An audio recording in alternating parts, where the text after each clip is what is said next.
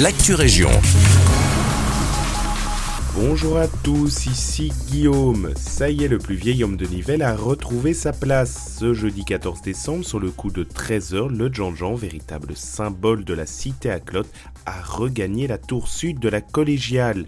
Pour rappel, il avait été descendu il y a quelques mois en raison de rénovations nécessaires. Redoré à leur fin des pieds au cimier, le Jacquemart avait ensuite été exposé dans l'hôtel de ville durant près de 15 jours aux yeux des habitants. Hier, c'est à l'aide de deux grues qu'il a fini son périple en présence de nombreux curieux venus assister à ce moment historique. À noter que les responsables de la fabrique d'église et le bourgmestre étaient aussi présents.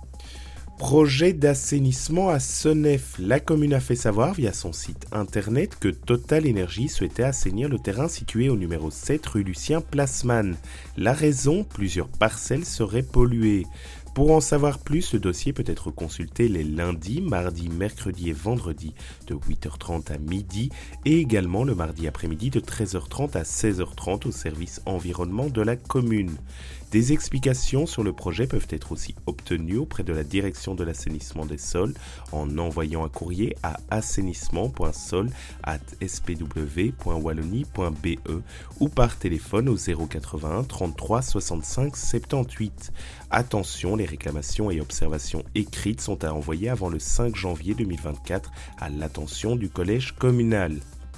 Quand le paddle rencontre le business à Nivelles, le 26 janvier 2024 aura lieu le quatrième paddle B2B entreprise. Après avoir pris sa raquette et enfilé ses tennis, chaque entreprise enverra un ou deux joueurs de son choix pour participer à une initiation au paddle avec des professeurs diplômés. Au programme de cette journée, il y aura aussi plusieurs matchs et un after-work lunch de 13h30 à 14h.